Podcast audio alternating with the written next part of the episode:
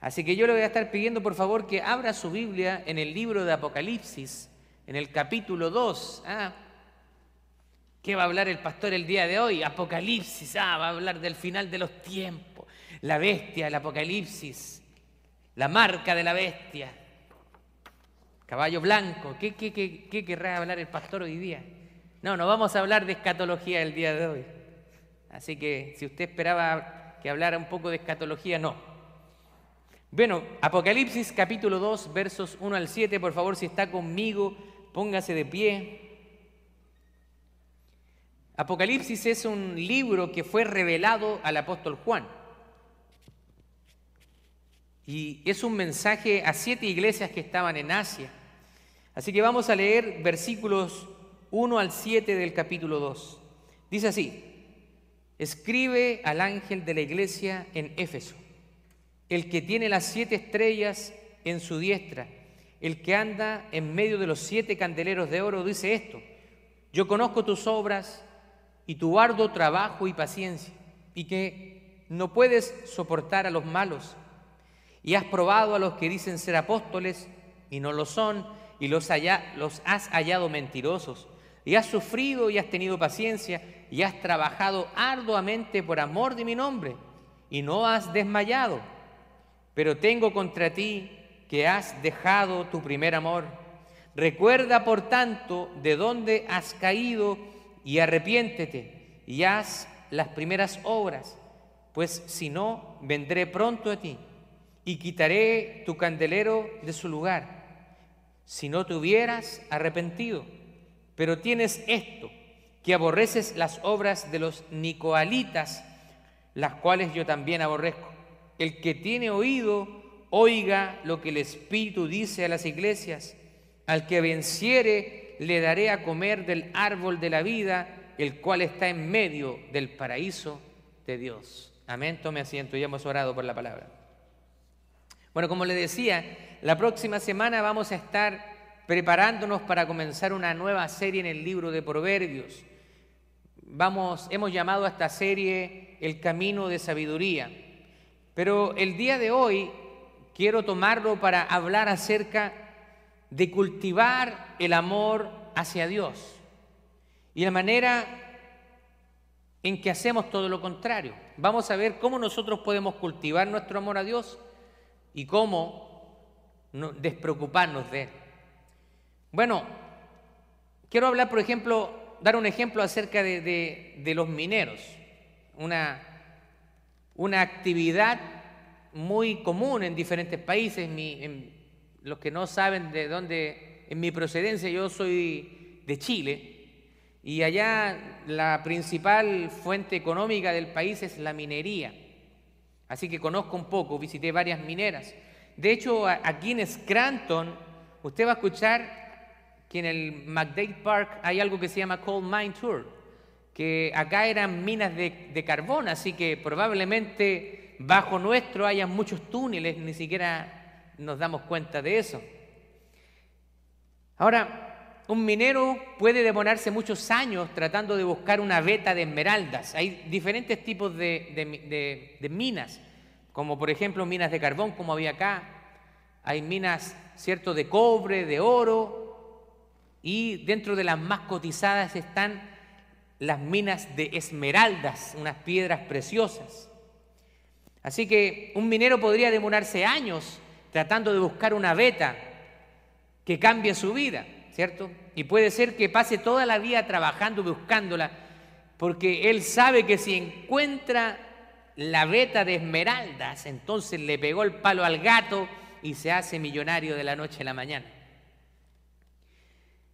Pero podría pasar que un minero pase mucho tiempo y toda su vida y nunca encuentre lo que está buscando. Y quizás va a ser la próxima generación quien la encuentre.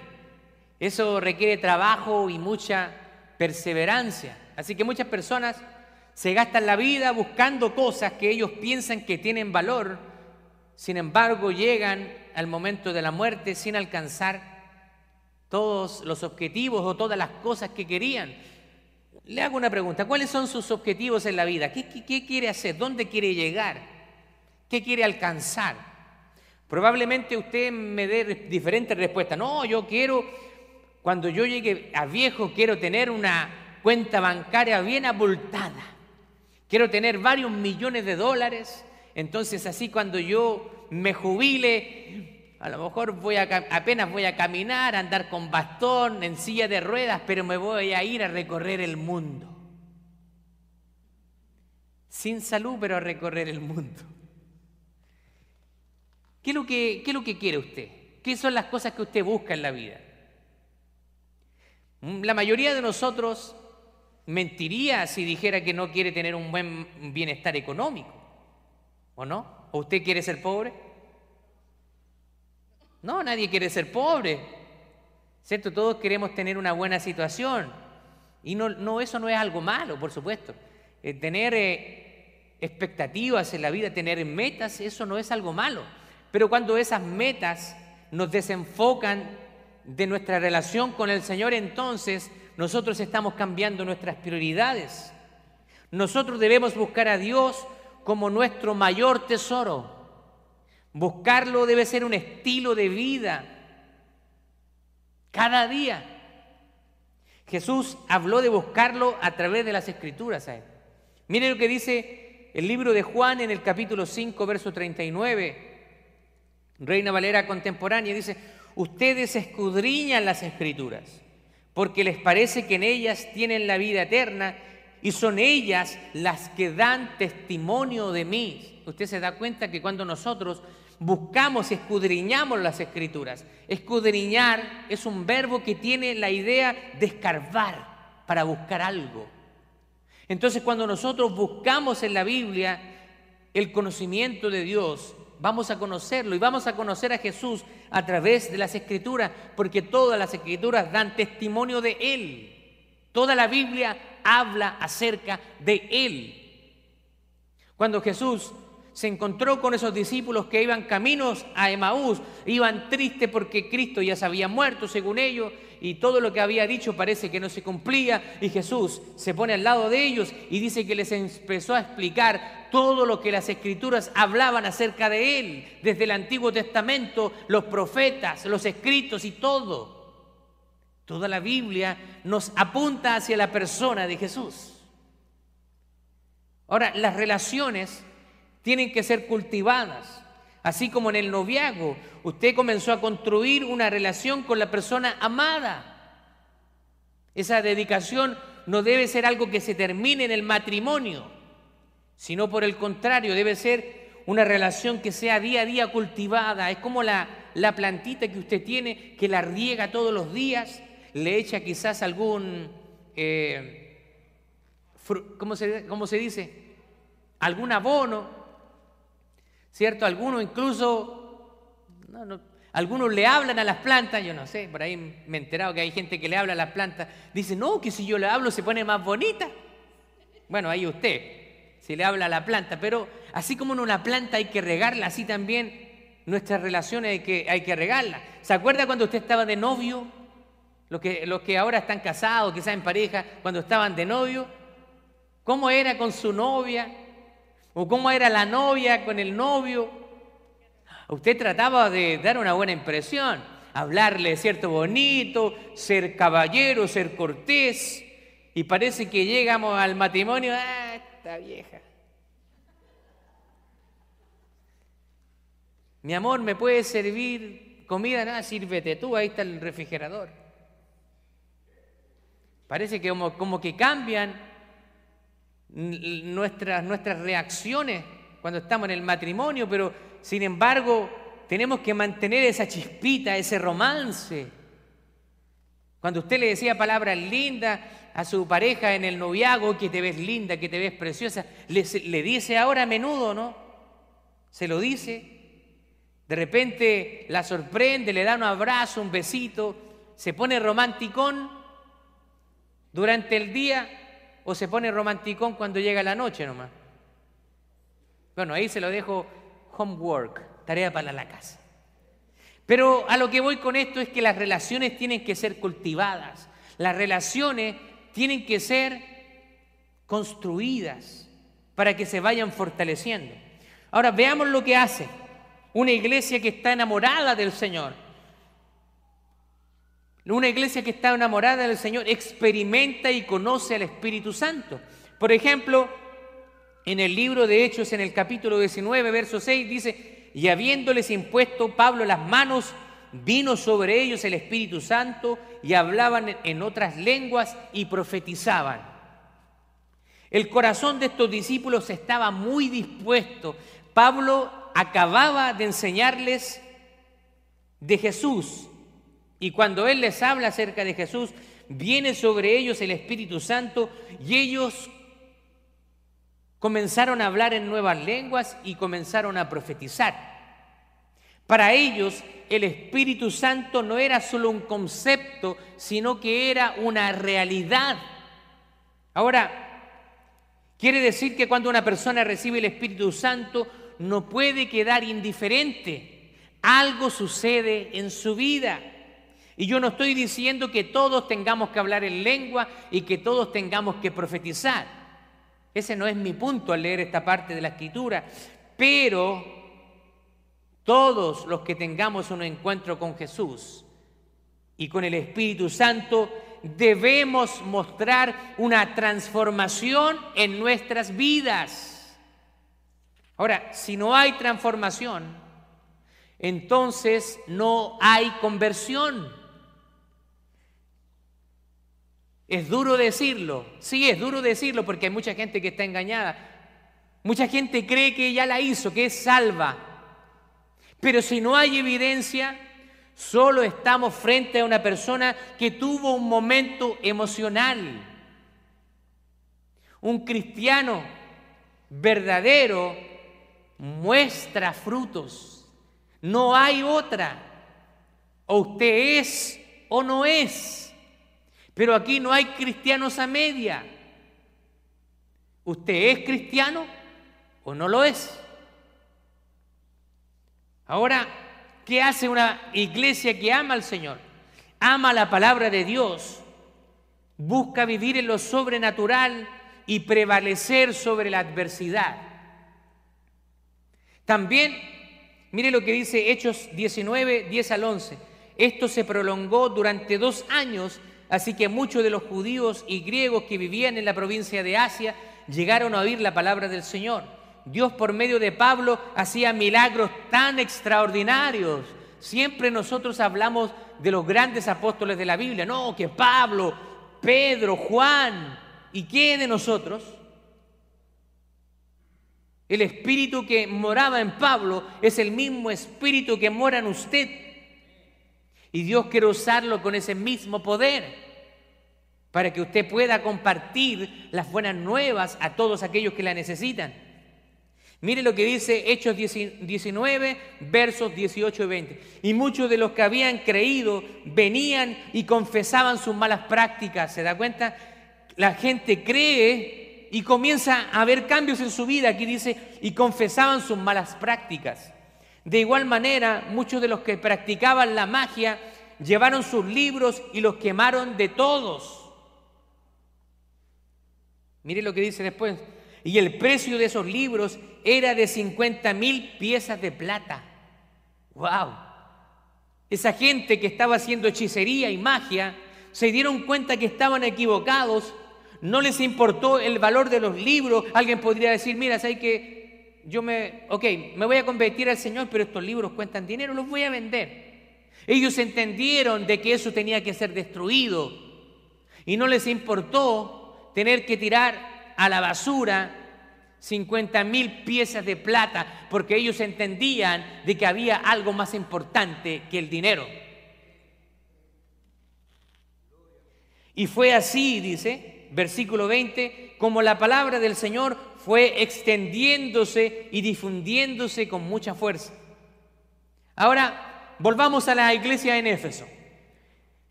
La iglesia en Éfeso era una iglesia que amaba la revelación de Dios a través de las escrituras. De hecho, la carta a los Efesios es considerada una obra maestra del Nuevo Testamento o el lugar santísimo del Nuevo Testamento por toda la teología que Pablo incluye en esa carta. Esta iglesia de Éfeso experimentaba el poder sobrenatural del Señor y la brujería que dominaba aquella región fue derrotada. A pesar de la multitud de adoradores de la diosa Diana de los Efesios, esta ciudad fue un lugar de avivamiento por la gloria de Dios y de ella se escribe en el libro de los Hechos, se escribe en Apocalipsis y en las epístolas a los Efesios. ¿Se da cuenta? Estaban sucediendo cosas a través de esa iglesia en Éfeso. Ahora, sin embargo, la iglesia de Éfeso comenzó a descuidar su primer amor. Como dice acá, Apocalipsis capítulo 2, verso 4, pero tengo contra ti que has dejado tu primer amor. ¿Se da cuenta de eso? La iglesia de Éfeso se había descuidado de su relación con el Señor. Esta iglesia había nacido después del tercer viaje misionero del apóstol Pablo. Había sido fundada por el apóstol. Esto más o menos ocurre en el año 53 después de Cristo. Y Pablo pastorea ahí, se queda ahí en la iglesia por tres años aproximadamente y escribe la carta a los Efesios en el año 60, o sea, siete años después. Apocalipsis se escribe en el año 95 después de Cristo, así que si usted hace cálculos, la primera carta, la, carta a los Efesios se escribió siete años después de que estuvo Pablo ahí. Y 35 años después se escribe la iglesia del Apocalipsis. Perdón, la, la carta el libro de Apocalipsis, 35 años después. Entonces, podemos nosotros ver que en esos años empezó a haber un cambio en la iglesia y también en la ciudad. Puede haber avivamiento entre nosotros y podemos creer que nada va a suceder. Pero si nosotros descuidamos, la presencia del Señor también nos abandona. Entonces poco a poco la iglesia descuidó su primer amor. O como dice Jesús en otra versión, ya no me amas como al principio. Treinta años después, un poco más de treinta años después, la iglesia de Éfeso era una iglesia totalmente diferente. El primer amor es algo que se pierde sutilmente, no es algo que de la noche a la mañana se pierde, sino que hay un proceso hacia el enfriamiento. No es que usted, es como en el amor, no es que usted un día ama a una persona, te amo, eres la persona más importante en mi vida, y al otro día no te quiero, te odio. El amor no cambia así tan fácil.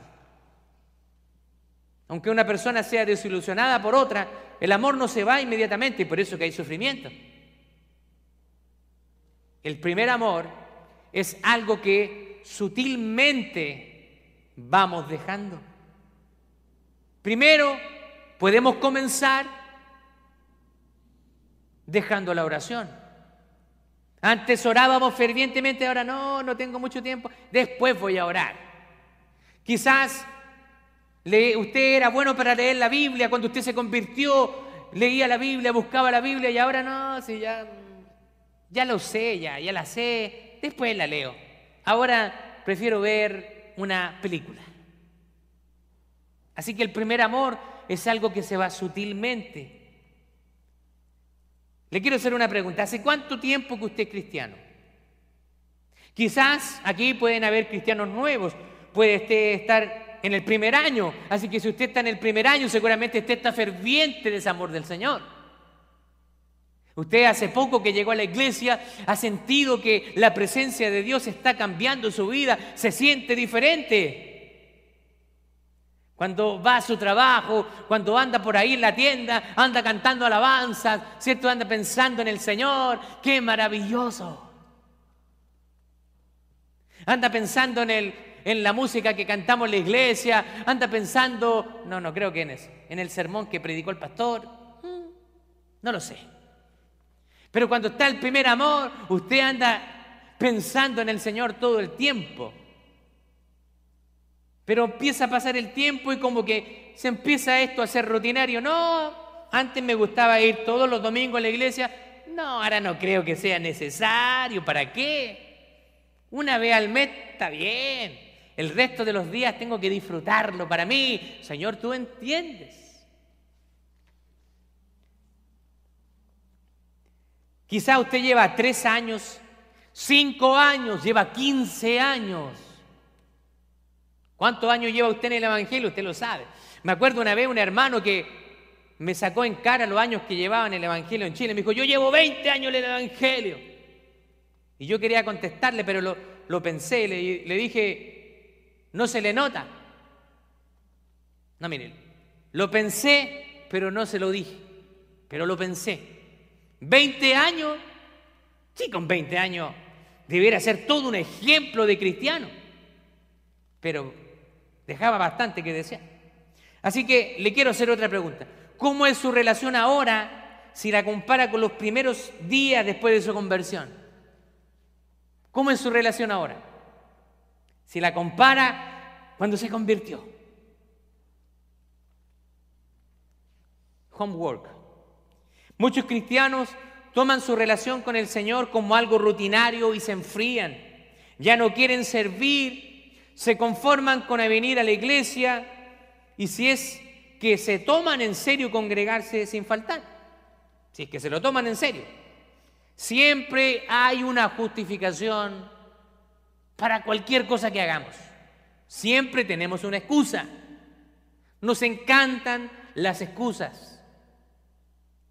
La escritura nos enseña que entre Cristo y la iglesia debe haber una relación como es una relación entre un matrimonio, entre esposos.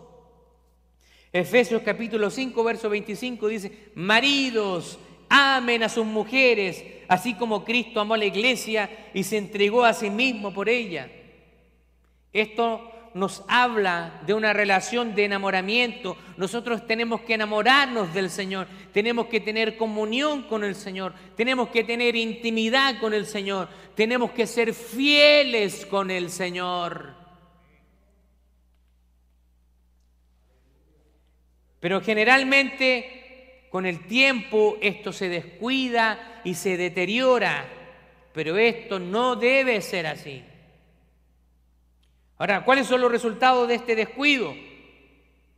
Apocalipsis capítulo 2, versos 2 al 3, le dice a la iglesia en Éfeso, yo conozco tus obras y tu arduo trabajo y paciencia, y que no puedes soportar a los malos, y has probado a los que dicen apóstoles y no lo son, y los has hallado mentirosos, y has sufrido, y has tenido paciencia, y has trabajado arduamente por amor de mi nombre, y no has desmayado.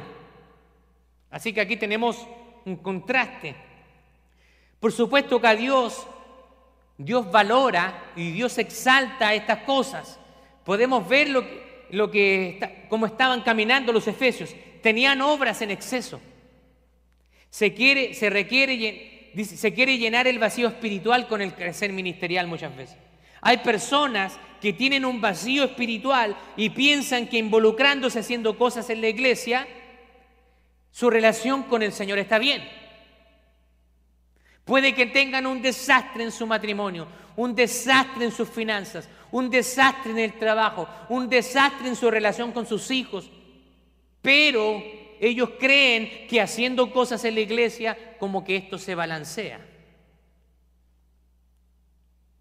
Muchas personas esconden un vacío espiritual o la falta de espiritualidad sirviendo en la iglesia pensando que con eso ganan el favor de Dios. No quiero decir que servir a la iglesia sea malo, pero cuando usted está sirviendo por esconder su verdadera identidad, entonces está usted sirviendo por motivos equivocados. También ellos tenían una vida religiosa. Hay oración, pero no intimidad. No hay genuina adoración. La persona se congrega por hábito más que por anhelo a Dios. Es domingo, ay, quiero ir a la iglesia. Se les hace una carga venir a la iglesia. No vienen, es domingo, a levantarse todos en la casa. Y los que no se quieran levantarse, sáquelos de la cama para abajo. Vamos a la iglesia. Cinco minutitos más. ¿Qué cinco minutitos? Vamos a la iglesia. Pero es que está bonito el día para ir al mall. ¿Qué mall y ocho cuartos? Vamos a la iglesia. Pero que el JCPenney está con oferta. Va, ¿qué oferta y ocho cuartos? Vamos a la iglesia.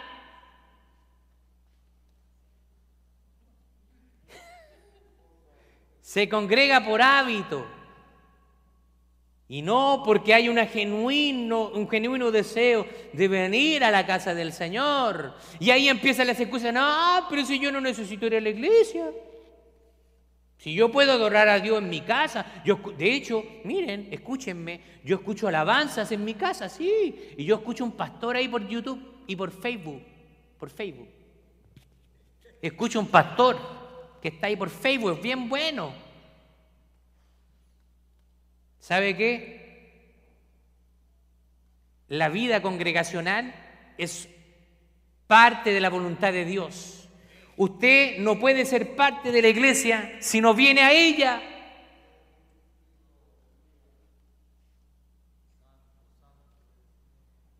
El Señor quiere que nosotros nos congreguemos y que el día del Señor sea sagrado para nosotros como Él lo santificó.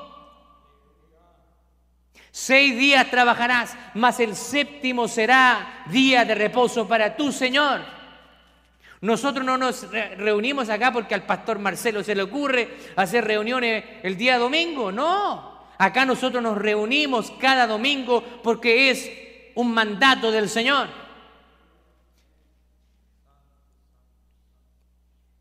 Es más, muchos llegan tarde a la iglesia tarde a la iglesia. Si usted llega tarde es porque es bueno para la pestaña, no me vengan con otra cosa. Si usted llega tarde es porque se levantó tarde. No, que pastor, que tuve unos, unos incidentes en el camino. ¿No habrá tenido un incidente con Sabanás? Haga cambios en su vida. Si usted llega tarde, levántese más temprano.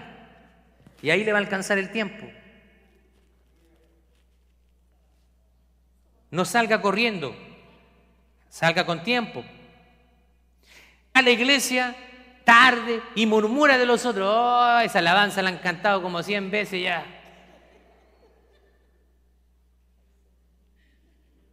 Míralo, hermano, y mira que tocan mal. ¿Y qué se cree lo que están cantando ahí arriba? Empiezan a murmurar. Y mira el guitarrista las caras que pone. La murmuración. Cuando nosotros no nos enfocamos en el Señor y empezamos a mirar los defectos en los demás.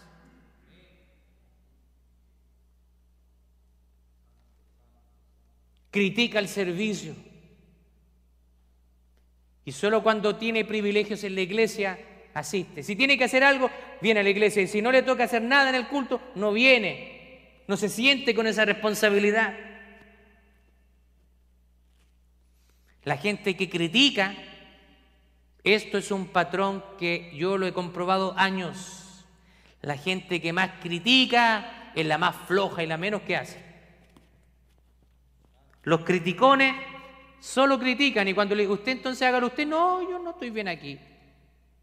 Les gusta criticar, pero cuando se les pide ayuda no quieren hacer nada. Esta iglesia también tenía orgullo espiritual. Él, se busca la alabanza personal en vez de la gloria de Dios. A veces esas personas que buscan esa gloria personal, cuando los alaban por algo que Dios los usa, ¿cierto? Dicen, ah, la gloria es para Dios.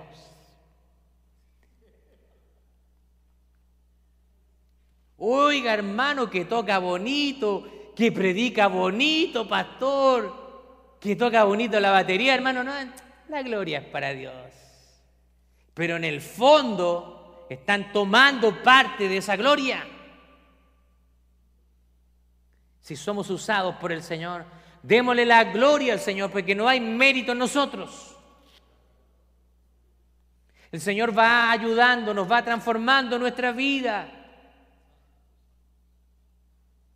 Si usted me hubiera conocido durante mi tiempo en la universidad, no tenía quizás la elocuencia que hoy tengo. Me daba pánico subir a un escenario, estar frente a personas. Tiritaba entero, me tiraban todas las cañuelas ahí, tiritando. Pero el Señor nos va dando esa gracia, esa personalidad, esa, esa, energía para, para hacer lo que Él quiere que hagamos.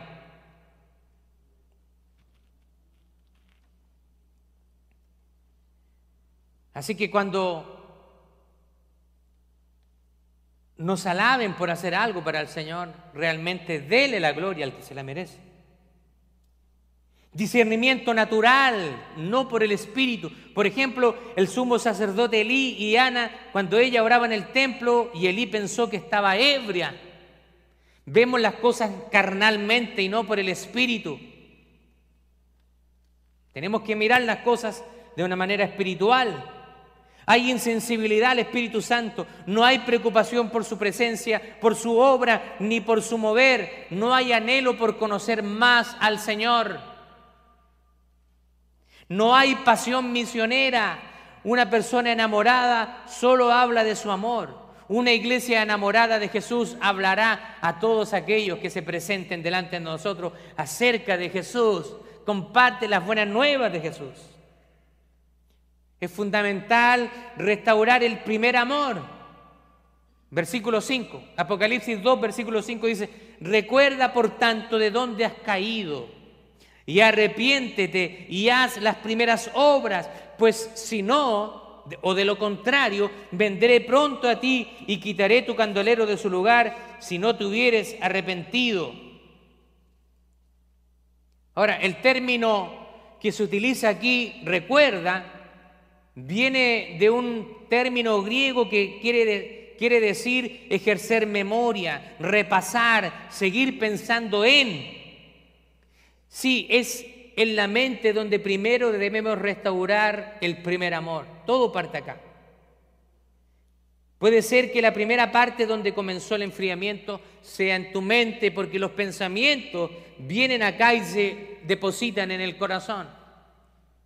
Comienzas a pensar, y eso comienza a afectar tu relación con el Señor. Debemos recordar de dónde hemos caído, dónde hemos estado. Esto quiere decir que el primer amor nos lleva a los lugares espirituales. Caminamos en altura.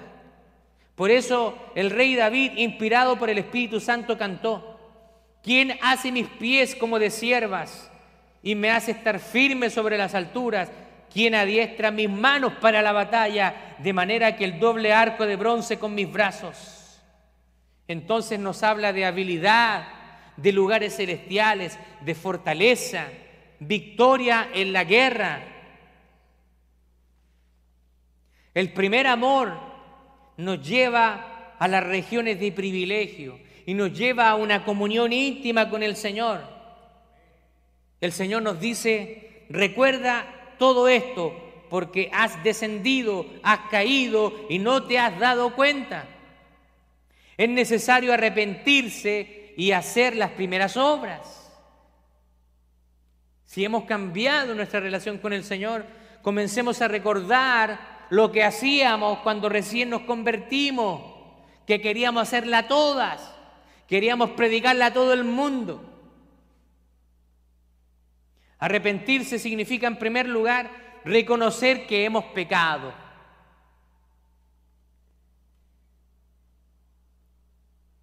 Hay que reconocer. Si usted no reconoce, usted no va a salir del enfriamiento espiritual. Así como también una persona que está en adicción tiene que reconocer que tiene un problema para que lo puedan ayudar. Si un drogadicto no reconoce su problema y no, yo estoy bien, yo estoy bien, no hay manera de ayudarlo. Si usted no se arrepiente, no hay manera en que Dios pueda perdonarle y restaurarle.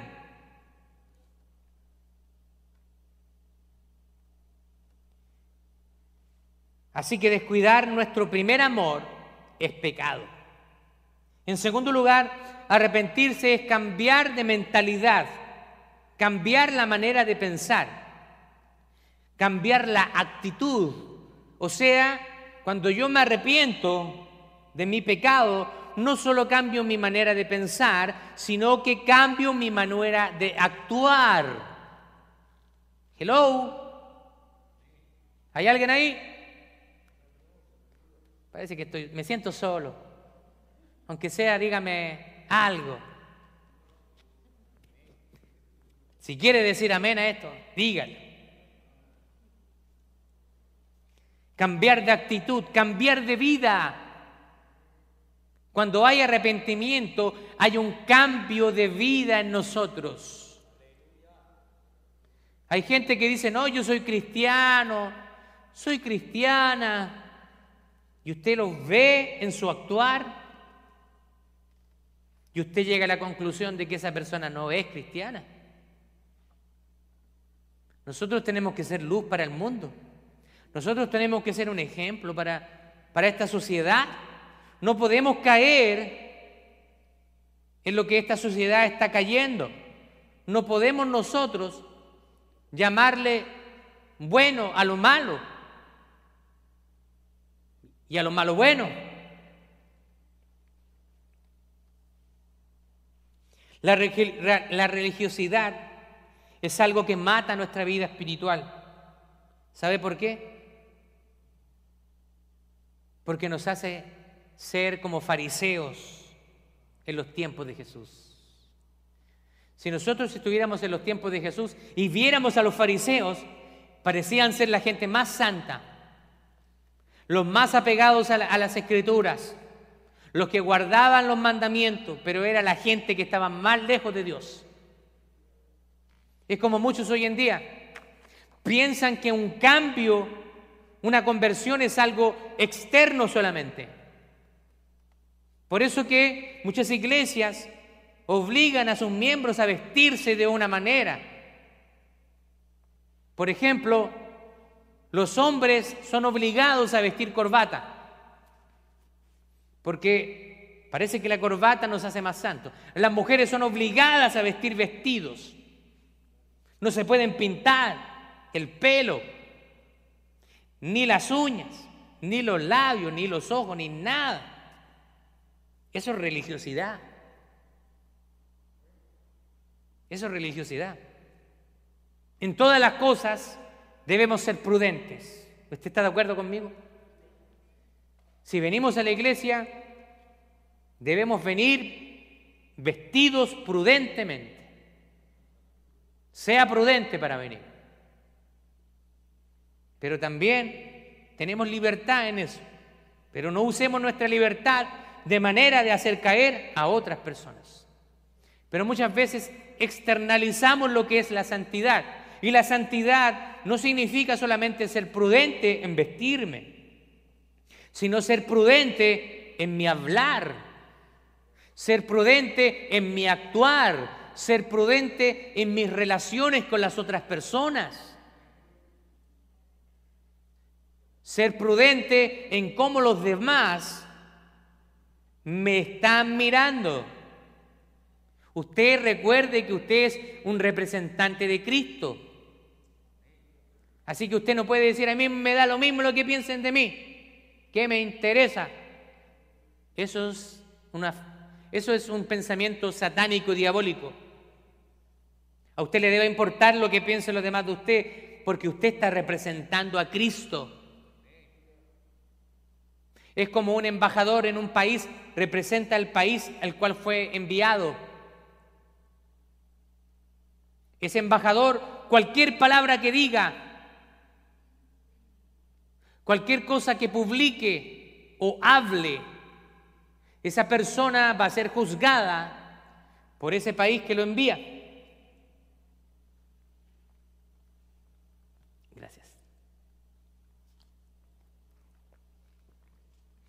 Ese embajador va a ser juzgado por el país que lo envía, porque ese embajador tiene que representar los valores del país desde el cual ha sido enviado. Nosotros también, como cristianos e hijos de Dios, nosotros tenemos que representar bien al Rey de Reyes y Señor de Señores en nuestra vida. Gloria a Dios. Ahora tenemos que volver a las primeras obras. ¿Qué significa las primeras obras? Significa lo más importante, lo prominente, el principio, el inicio. La intimidad con Dios es lo primero y lo principal. Descuidar esto es caer del primer amor. Recordemos que Jesús dijo, más buscad primeramente el reino de Dios y su justicia y todo lo demás va a ser añadido. Todo lo que usted necesite va a ser añadido. Dios tiene cuidado de usted. Él quiere que usted prospere en todo. Eso involucra que usted también tenga un buen pasar económico. Y esto no tiene nada que ver con el Evangelio de la prosperidad. Pero cuando Dios quiere que usted sea prosperado en todo, eso involucra también sus finanzas. Pero Dios no puede bendecir sus finanzas si usted no lo pone primeramente a Él en su vida. Si usted pone a Dios primero en su vida, entonces todas las áreas de su vida van a ser bendecidas por Dios y Dios va a tener cuidado de su vida, de cada una de esas áreas. En los tiempos del apóstol Juan, Efeso, Éfeso era una ciudad costera, tenía costa, era un puerto del mar Mediterráneo, tenía 225 mil habitantes aproximadamente, era un centro religioso y comercial. Pero hoy en día solamente hay ruinas. Y para sorpresa y tristeza, ¿sabía usted que ahora en Éfeso no hay ni una iglesia cristiana en muchos kilómetros a la redonda?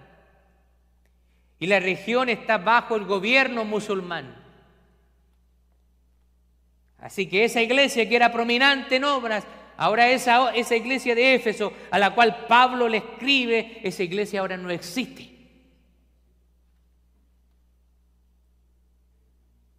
Y eso puede suceder con nosotros. Esta iglesia tiene apenas cuatro, vamos para los cinco años, tiene cuatro años esta iglesia. Estamos en pañales todavía. Pero si nosotros nos descuidamos lo que Dios nos ha dado, nosotros podemos hacer que esta iglesia se termine. Si cada uno de nosotros no pone el talento, el don del Espíritu que Dios nos ha dado para edificar esta iglesia, esta iglesia puede ir desapareciendo. Así que perder el primer amor es peligroso. Nosotros debemos estar atentos y activar nuestros oídos y alimentarnos de Cristo todo el tiempo. Mire lo que dice Apocalipsis 2, capítulo, 7, capítulo 2, verso 7. El que tiene oídos, oiga lo que el Espíritu dice a las iglesias. Al que venciere, le daré a comer del árbol de la vida, el cual está en medio del paraíso de Dios.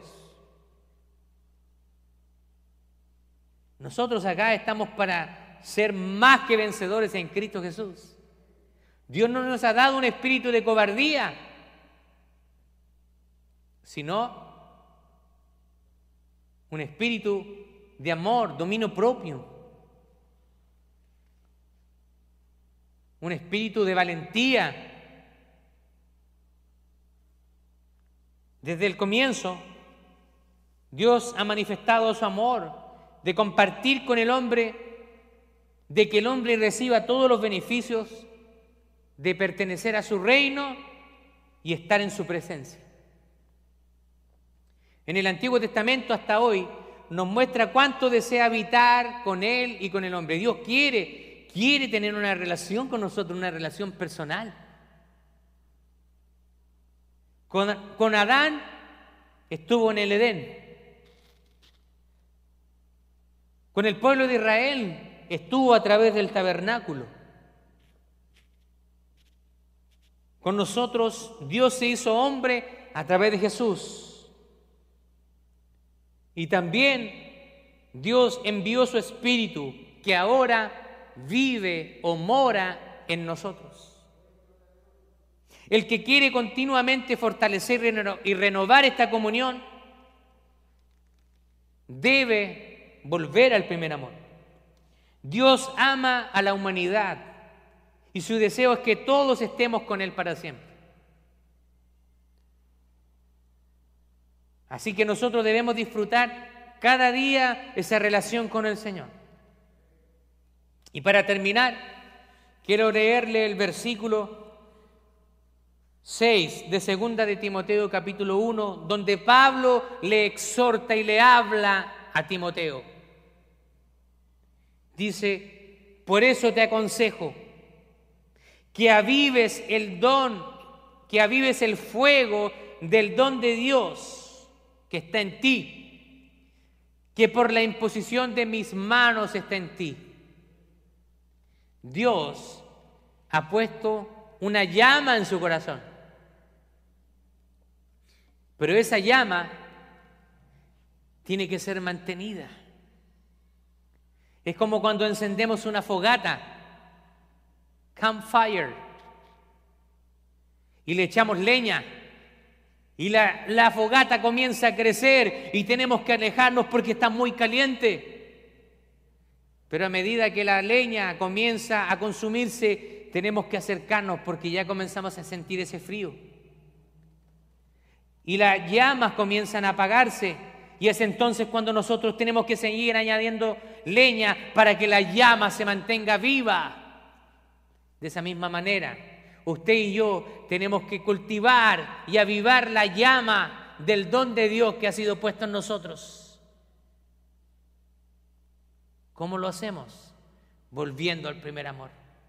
Recordando de a dónde nos ha sacado el Señor que éramos antes y que somos ahora por su amor y por su misericordia.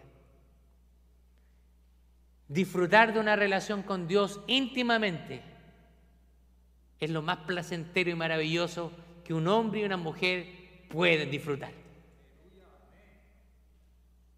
Cuando usted se levanta en la mañana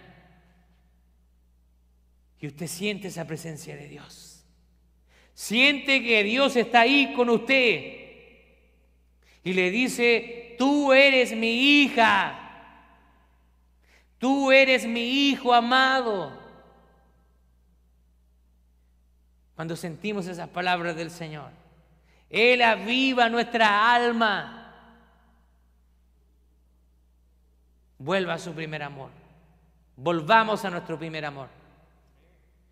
No nos conformemos con hacer obras, como lo hacía la iglesia de Éfeso, que era abundante en hacer muchas cosas, pero por dentro estaban fríos. Que podamos nosotros avivar ese don de Dios que está en nosotros. Póngase de pie, vamos a orar al Señor.